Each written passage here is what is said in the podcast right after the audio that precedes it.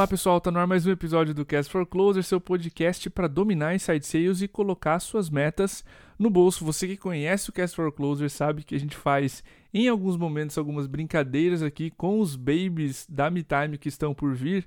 A Helena, filha, segunda filha do Diego, nosso CEO, a sua esposa Kátia, tá para nascer.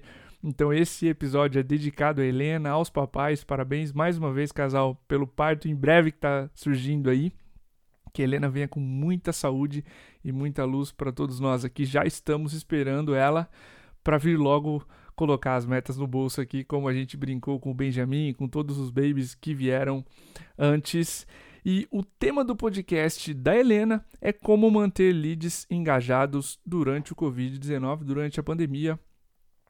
A gente já abordou bastante prospecção nessa fase de pandemia, a gente já gerou conteúdo, deu dicas de como abordar seus leads, nós ensinamos discurso, demos ideias de como prospectar na crise. O que a gente não falou muito sobre foi logo após o alô, ou seja, da pré-qualificação em diante, o diagnóstico, a apresentação de proposta comercial, enfim, e a gente trouxe exatamente esse assunto e para falar dele, o Carlos Henrique Campos, CEO na Market for Sales, um especialista em vendas, especialista em site sales. Carlos, é muito bom ter você aqui.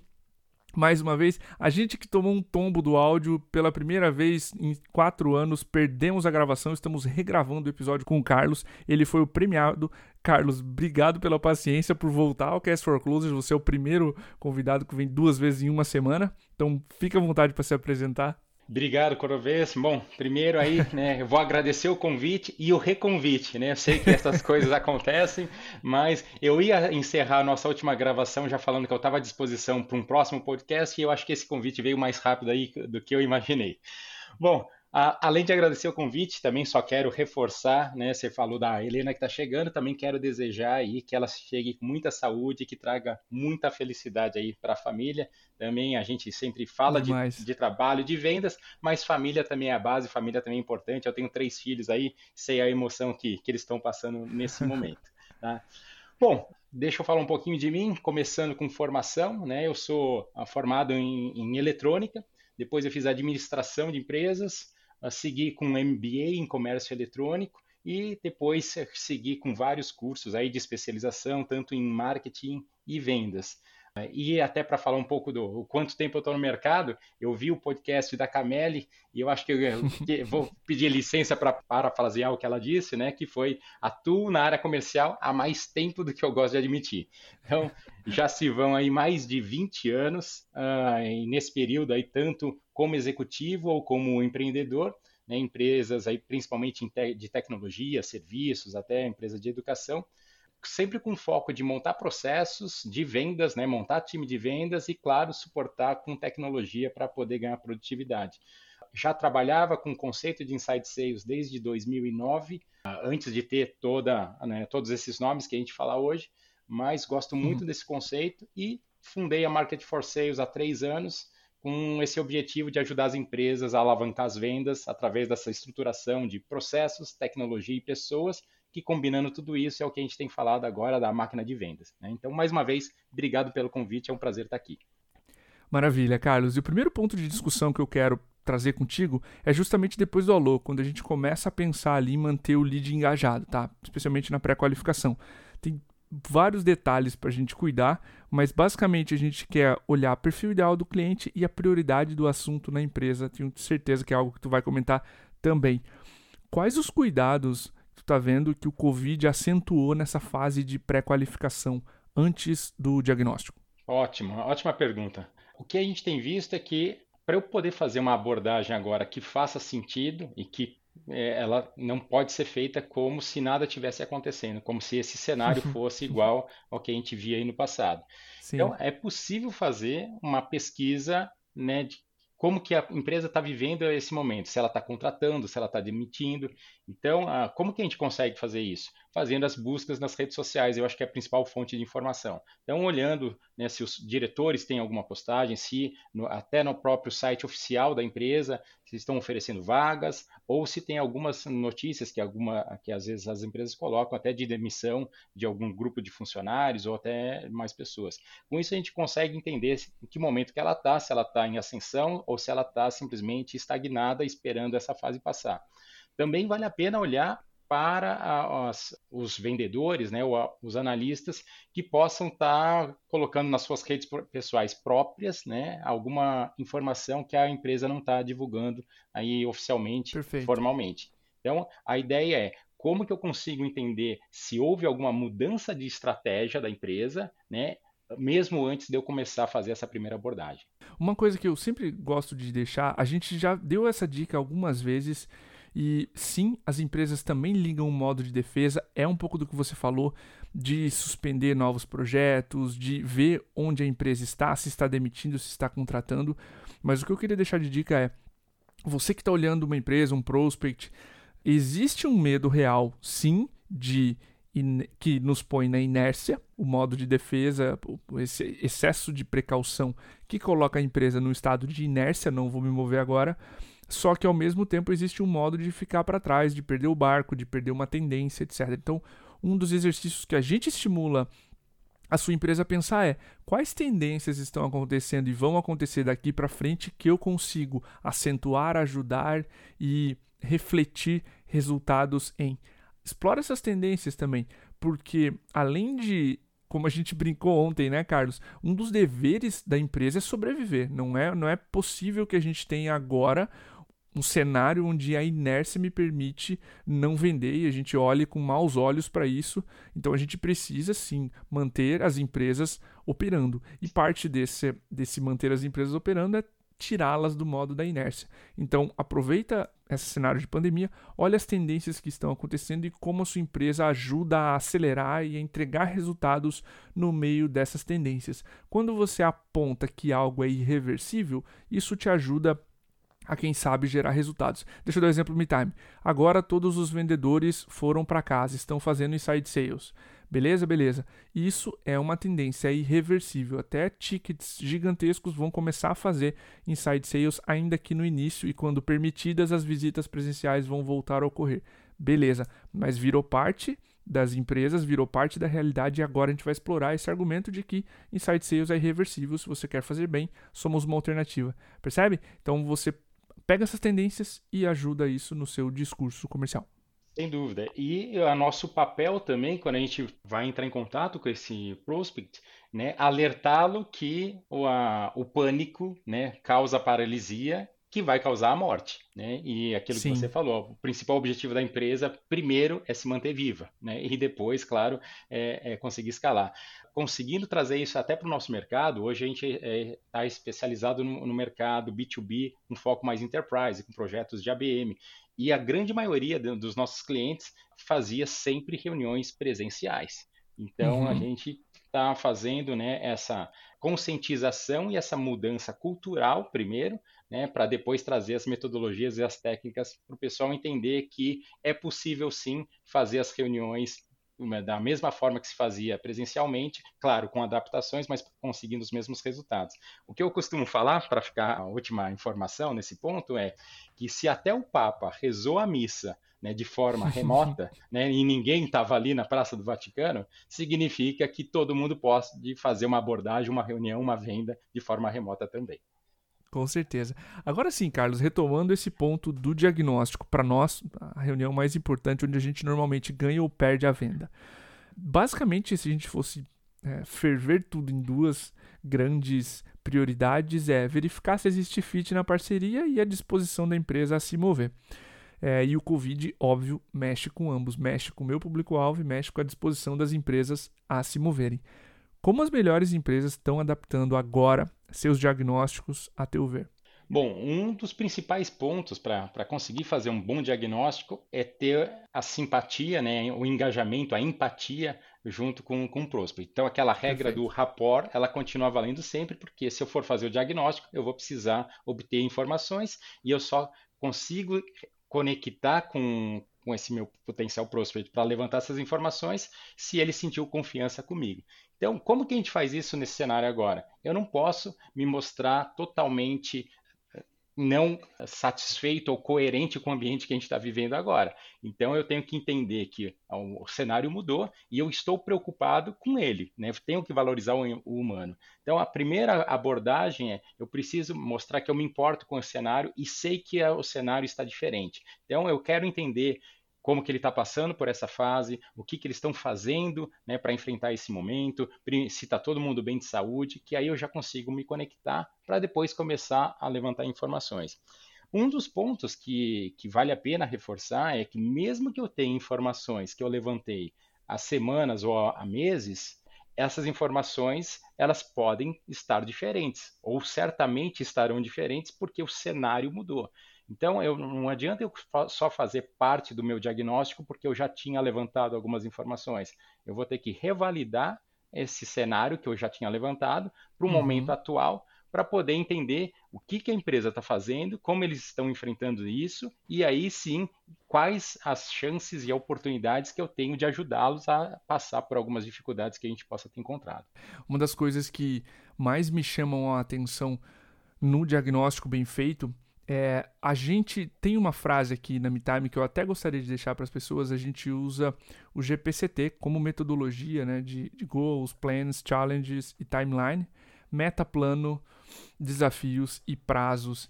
O G de goal, a gente normalmente começa o diagnóstico pensando, fulano, se eu, Carlos, se eu te ligasse em dezembro desse ano, maluco como tá, 2020, o que, que precisaria acontecer agora, da hora que a gente está até o final do ano, para você me dizer que foi um ano excelente, claro, dentro dos padrões de 2020. E aí seu prospect começa a falar coisas mais importantes. O que eu gosto de brincar é que tudo perde a cor, exceto essa frase. A partir de agora, todo o meu diagnóstico vai ser em termos de conectar a MeTime ao que ele ou ela respondeu a partir dessa pergunta. Então fica uma dica para a gente descobrir qual, o que é mais importante. Tem outra, depois do diagnóstico, especialmente quando a reunião estiver acabando, e se você estiver sentindo que a prioridade é baixa, tire debaixo do tapete esse assunto. Carlos, sei que para a de for sales está sendo um período difícil, ou está sendo um período bom, mas de 0 a 10, qual a prioridade desse assunto para vocês agora? Qual você acha que é as chances de um projeto assim avançar? Qualquer coisa que o Carlos responder diferente de 10, explora. Carlos, o uhum. que, que faria esse projeto ser 10 agora? Porque aí sim você verifica se tem se a meta é coerente com o plano, se a meta bate com o que você empresa consegue ajudar e claro, você vê a temperatura, a disposição em se mover com essas duas perguntas, uma mais para o começo, outra mais para o final do diagnóstico, que são e que podem ser muito valiosas para a gente uh, ajudar a fazer um bom diagnóstico, especialmente agora que o Covid jogou água no chope de todo mundo e a realidade mudou completamente. É, eu só complementaria, vez quando você faz essa pergunta, né, o que, que seria, né, como você uhum. se sentiria em dezembro de 2020, pode ser que o sentimento e o objetivo dele seja o mesmo da era pré-Covid. Então, o que, que a gente tem que adaptar ah, depois é a segunda pergunta, que é qual é o caminho que você, que você tinha planejado fazer, que agora está te impossibilitando, e o que, que a gente tem que adaptar diante desse novo cenário. Porque pode ser que as empresas não mudaram o objetivo do ano. É claro que a maioria delas estão revendo alguns planos financeiros, estratégicos, mas aquele sentimento de eu vou estar realizado quando chegar lá em dezembro de 2020, tendo conquistado isso, tudo bem, isso foi projetado talvez em janeiro, mas e depois dessa fase agora, dessa pandemia, desse cenário de lockdown, que dificuldades extras surgiram para que a gente possa enfrentar isso? E claro que aí eu vou ter que adaptar a minha proposta de valor para esse novo cenário, que é o que a gente está falando da venda consultiva. Né? Sensacional. Uh, o meu terceiro ponto, acho que é uma consequência natural de um diagnóstico onde a gente teve fit e teve prioridade, a empresa quer se mover, que é o avanço para uma proposta comercial.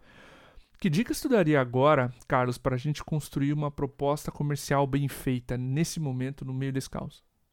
Bom, a, a dica para construir a proposta comercial, ela não fica, não, ela não é diferente do que a gente sempre tem que colocar como uma proposta, né? Ou seja, a primeira dica é nunca forçar a proposta.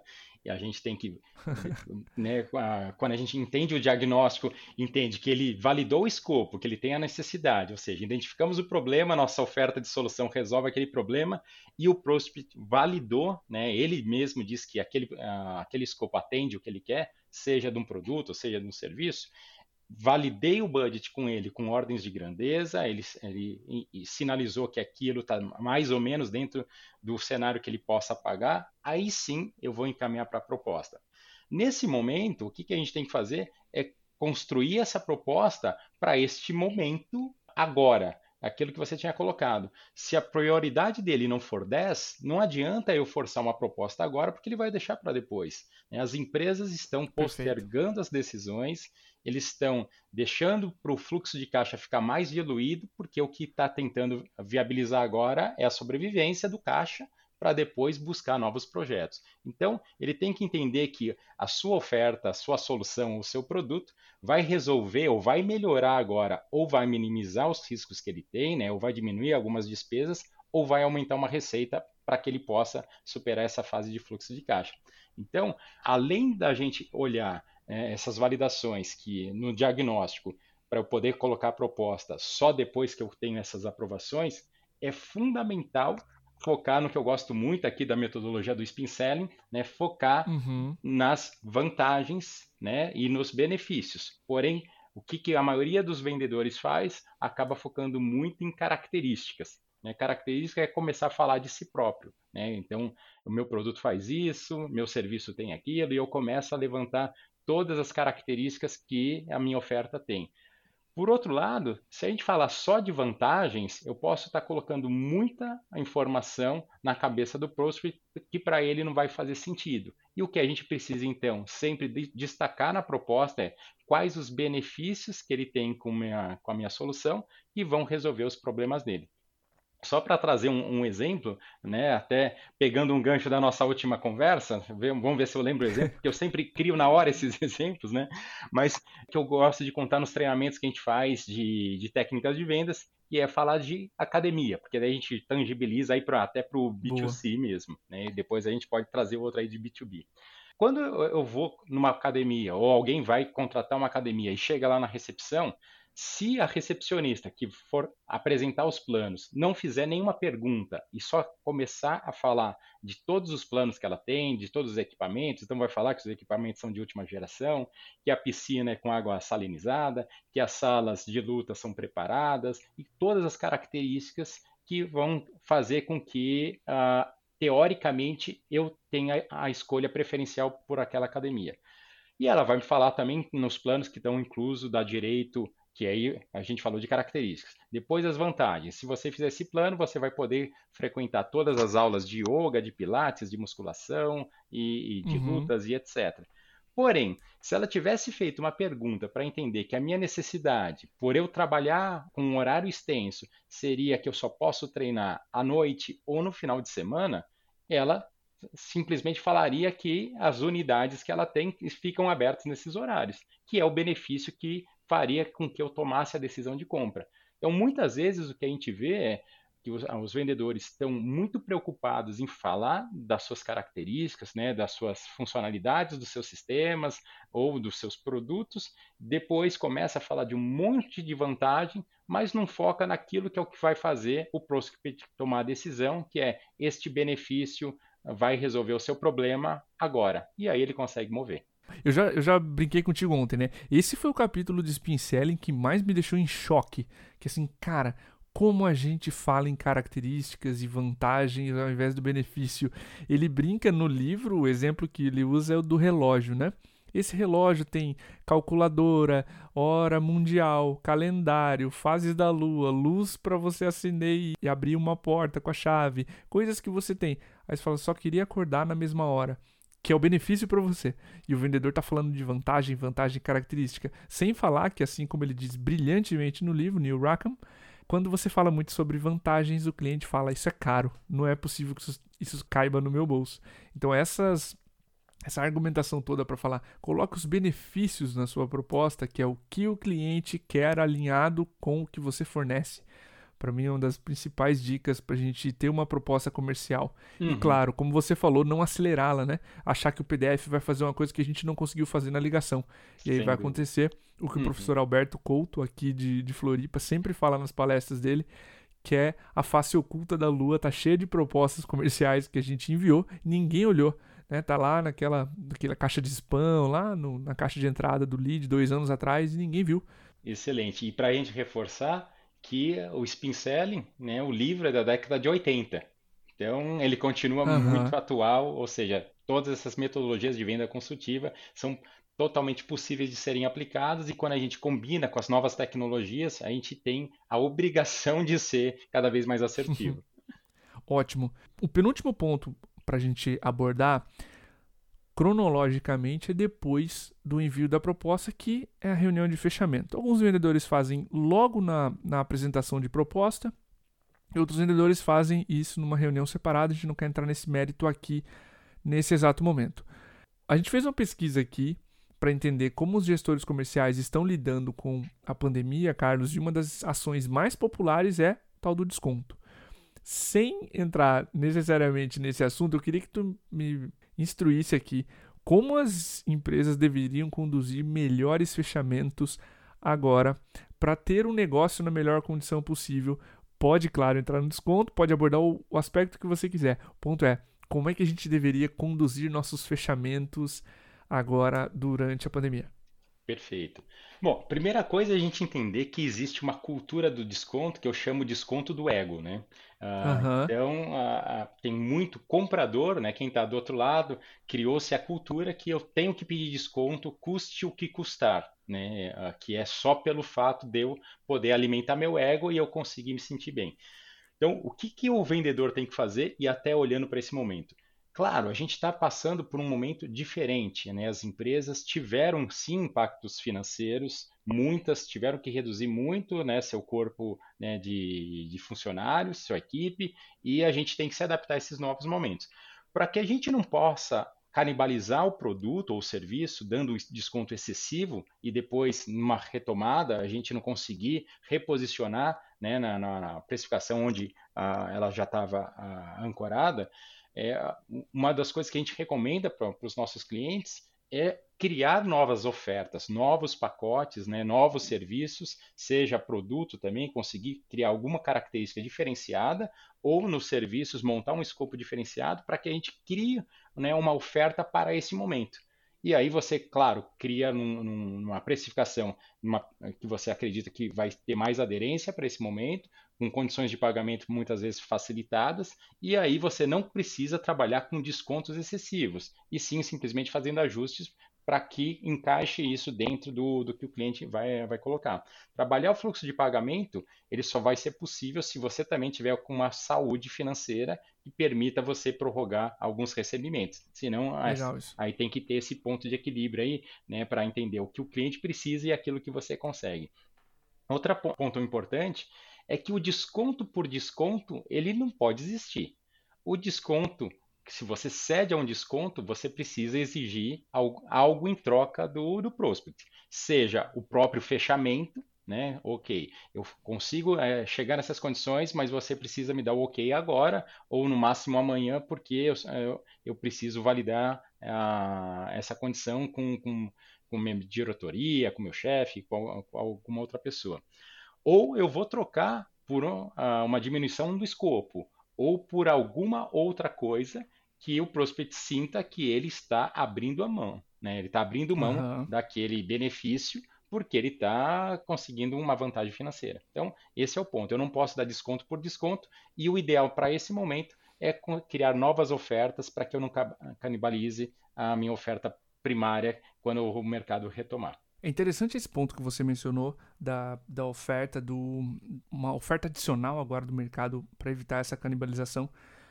O Felipe Coelho, um dos professores que ensinou com a gente a certificação de Site Sales da MeTime, ele deu esse módulo de fechamento e uma dica que ele deixa para os vendedores é: normalmente o vendedor tem medo de pedir pelo fechamento, o, a famosa frase Carlos, o que falta para a gente ir adiante? Baseado em tudo que a gente conversou, é, você acredita que a gente é o fornecedor ideal? O que falta para a gente seguir adiante? E normalmente esse medo de pedir pelo fechamento decorre de uma mentalidade. Quando a gente pensa que está fazendo uma transferência de recurso da empresa para nossa, eu, Diego Cordovez, vou tirar dinheiro da empresa do Carlos, que é a Market for Sales, eu fico com medo de pedir pelo fechamento porque ninguém quer tirar dinheiro de ninguém. Então, quando eu tenho essa mentalidade de transferência de recurso, eu acabo receoso de pedir pelo fechamento, de pedir pelo próximo passo. Quando eu tenho a mentalidade de vai ser uma parceria e a cada real investido eu vou gerar 30 para a empresa do Carlos e você vai ganhar com isso, Carlos, ambos ganharemos. Então, quando eu tenho essa mentalidade de parceria, pedir pelo fechamento fica mais fácil. É uma das dicas que eu adoro. Eu não tinha percebido antes da gente é, começar a estudar fechamento, etc., o quão difícil era quando o vendedor tinha essa mentalidade de transferência de recurso pedir pelo fechamento. Depois que a gente estava conversando, gravando com o Felipe, cara, é verdade, surge muito. E cada vez que eu dou essa dica, depois que, que é, batemos esse papo, aprendi isso com o Felipe, cara, várias pessoas abordam e falam, putz, fazia sentido, Diego, obrigado. Então, essa dica tem que ser repetida. Então, não, claro, não outra coisa, não passe a pressão para o cliente, né, Carlos? Falta, Carlos, X reais para eu bater minha meta para o seu vendedor do mês. Uhum. Você não quer fechar esse mês? Isso é horrível, é deselegante, então não, não aconselhamos durante o fechamento. E também não aconselhamos que você tenha essa mentalidade de que vai transferir recursos. Se você e a sua empresa calculam ROI, retorno sobre o investimento, é a hora de reforçar uhum. com o seu cliente cada real bem investido com a MeTime vai ser retornado para você, Carlos, em algumas vezes. Então, nós faremos uma parceria. Uhum. E isso fica mais fácil para o vendedor. E pegando esse gancho, uh, Cordovez, quando você acaba projetando, né, essa, qual é a minha proposta de valor que eu estou passando para o cliente, que eu vou ajudá-lo, a gente está trazendo para a prática aquilo que a gente fala que é o propósito da empresa. Então, o que, que é missão, Sim. o que, que é propósito? Se isso está trabalhado a cultura, mas ninguém sabe por que, que eu preciso trabalhar, nesse momento fica importante. Se eu entendo no que, que eu ajudo o meu cliente, aí eu não fico com esse receio de que eu estou simplesmente pegando o dinheiro dele. Eu sei que eu vou ajudá-lo, no nosso caso, a vender mais, a, a estruturar os processos, para que ele possa alavancar a receita e se manter vivo. Então, cada um tem um propósito, uma missão, né? E que nesse, nesse momento fica claro. O que eu queria também é complementar, quando você falou aí da, da pergunta que o que falta para a gente seguir adiante, eu gosto de separar em duas perguntas. E aí a gente consegue Legal. entender se. Porque a, a, a objeção de preço, ela praticamente ela está em 100% das decisões. Né? Todo mundo vai achar que de alguma forma ela é, é, é, mais daquilo que eu imaginava pagar ou que eu não vou ter budget. Então o que eu gosto de perguntar é, e, e fazer essa pergunta bem, bem clara para o prospect. Se você, independente do valor do investimento, o que a gente conversou até agora faz sentido para você, resolve o seu problema, para a gente obter essa primeira confirmação. Para depois, porque nesse momento a gente isola o problema só para investimento. Falou, ok, então se eu já entendi que tudo isso aqui, é, você falou que ok, era só problema investimento, agora sim, vamos falar de investimento. E a gente separa se tinha alguma objeção de escopo ou de, alguma, de algum requisito, né? versus, versus preço. Carlos, cara, só quero te agradecer pela participação, pelo tempo que tu dedicou duas vezes ao podcast. Mais uma vez, obrigado pela aula.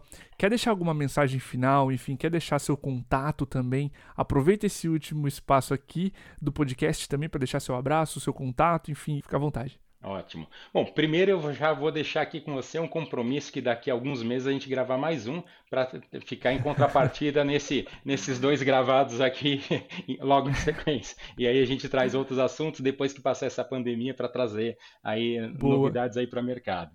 Falando de mercado, né, a nossa visão, uh, e até eu comentei, já tinha comentado com você, o jargão vai passar, que todo mundo fala, eu não quero ser né, repetitivo nisso, mas a gente tem essa certeza que vai passar. A gente já está vendo agora né, a flexibilização da, do retorno aí para a economia, já alguns estados, algumas cidades já, já estão voltando a abrir comércio, a abrir escritórios, e a gente está há um mês atrás, praticamente em, em tempo, né, do, da Europa, do, dos países asiáticos, e lá eles já estão retomando a economia. Então vale a uhum. pena a gente ficar antenado para entender como que essa, essa retomada está acontecendo, porque daqui a um mês a gente deve estar tá vivendo Uh, praticamente aí o mesmo momento que eles estão vivendo lá. Então, não podemos nos desesperar, ser sempre positivos e, claro, aproveitar esse momento que a gente diminuiu um pouco né, a geração de negócios para rever estratégias, rever processos, buscar uma atualização também, capacitação, né, fazer cursos, tem muito material aí na internet, muito material de webinar, de live, ler livros, o próprio curso da MeTime é muito bacana, tem outras uh, plataformas como o HubSpot aí que estão com, com cursos muito bons, uhum. uh, alguns gratuitos, outros com condições especiais para esse momento, então vale a pena, pessoal, buscar essa atualização. Outro ponto que eu queria uh, deixar claro é que a, a reinvenção que a gente precisa fazer para esse momento ela é necessária. Então a gente tem que olhar para dentro de casa para poder ser produtivo. O que a gente fez na Market for Sales? A gente focou nichos que antes a gente não estava deixando um pouco inexplorado. A gente tem visto que agora está mais difícil a abordagem, né, principalmente prospecção outbound, né, nem, nem todo mundo consegue fazer conexão com os leads, e a gente pegou um nicho e nos especializamos em ABM, em Account Based Marketing. Então, com isso, a gente começou a trazer projetos mais específicos que a gente está conseguindo fazer fechamentos mesmo durante esse, esse período, que não significa que nos nossos projetos mais tradicionais a gente não retome isso em algumas semanas, como a gente vinha trabalhando ao longo do tempo. Então, o, é um, foi sempre um prazer né, bater uhum. esse papo com você. Fico à disposição para novas oportunidades e deixar o meu contato, né, meu LinkedIn, Carlos Henrique Campos. Pode seguir uh, também a nossa página no próprio LinkedIn, que é a Marketing for Sales, também as nossas páginas aí, tanto Facebook e Instagram. A gente tem bastante conteúdo sobre dicas e técnicas de vendas no nosso blog e eu fico à disposição para quem quiser falar sobre esses assuntos de vendas que a gente é apaixonado e sempre se diverte. Ontem a gente se divertiu bastante, hoje a gente repetiu a dose, por isso que eu falei, quando quiser conversar novamente sobre isso, será sempre um grande prazer e fica um recado aqui para todo mundo, vamos vender que o mercado precisa comprar e é assim que a gente transforma todo o nosso país e esse mundo. Maravilha, Carlos. Mais uma vez, muito obrigado. Obrigado a você que ficou até aqui com a gente, acompanhou o episódio até o final. Um abraço e até o próximo episódio.